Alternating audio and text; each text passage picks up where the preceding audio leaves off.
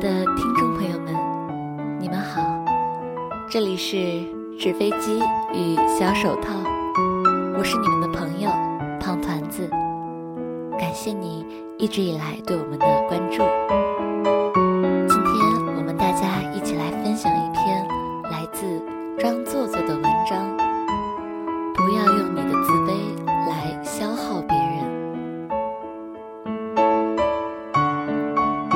拿着 BEC 高级的证书跟我说：“我准备去一个还算比较有名的外企工作了。”西西是一个把大学前两年的时间都用来宅在宿舍追完一部又一部电视剧的宅女，并且她认为追剧的数量代表着她在电视剧行业的成就，因此除了吃饭、睡觉和专业课，电视剧的播放几乎没有暂停过。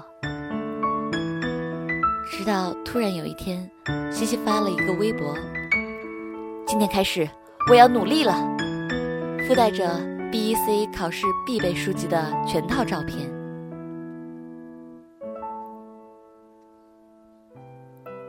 当然，我也看到了微博下面的评论：“哟，你不看电视剧啦？你也开始学习了？直接就来 BEC 高级？你确定？”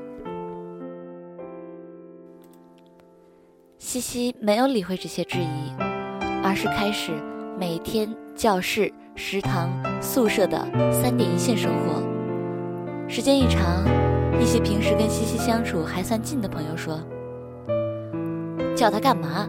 人家是要做学霸的，人家怎么可能会有空跟我们玩呢？”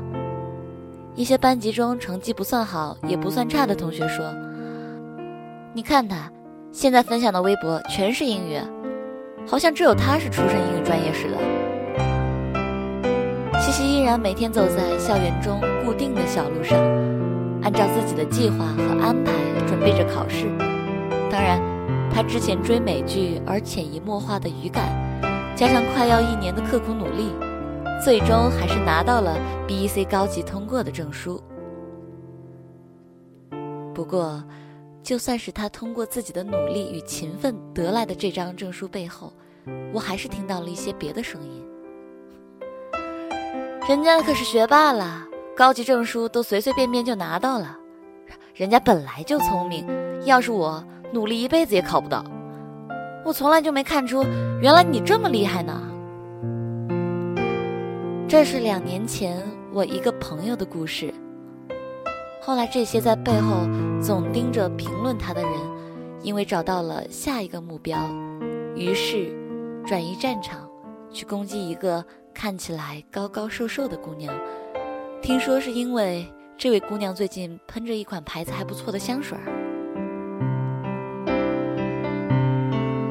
我们的身边总会遇到这样的人，他们害怕自己的付出得不到收获。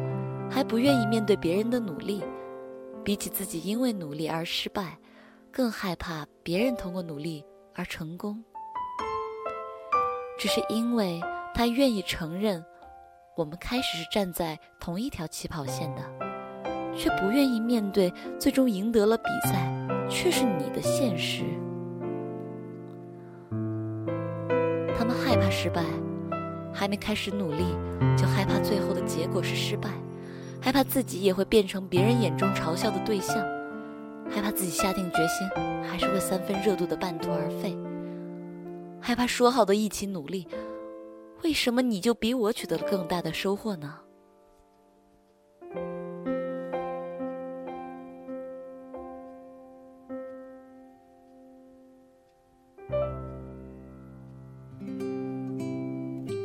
所以，他们开始敷衍自己。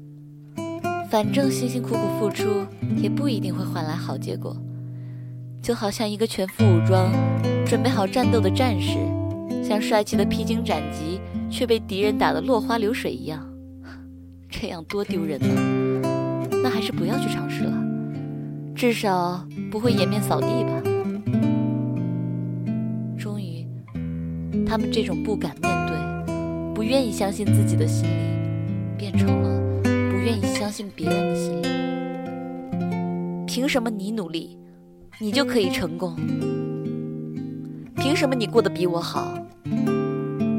凭什么明明我们是同一起跑线的，你却比我优秀了这么多？我要盯着你，好看到你也会失败。自卑容易让人嫉妒，嫉妒容易让人盲目。他们看不到自己落差在哪里，得成就所走过的路。他们一厢情愿地认为，你得到的一切都是运气好。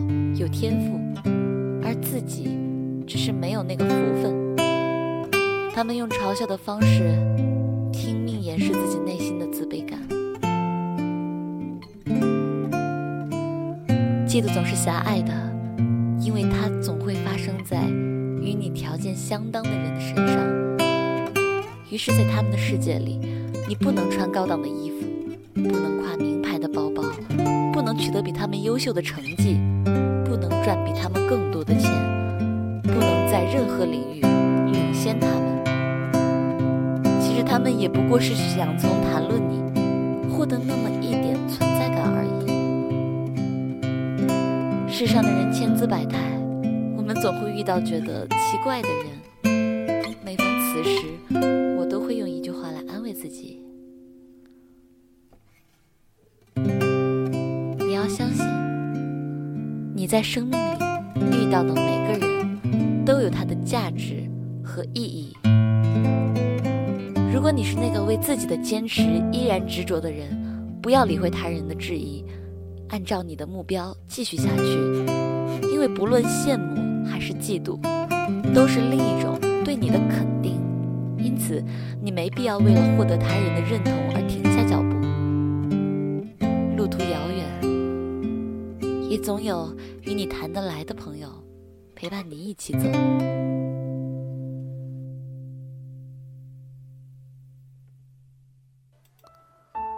如果你是那个有点小自卑的人，不妨试着相信自己一次，给自己一点鼓励，去追随你的理想而赋予行动。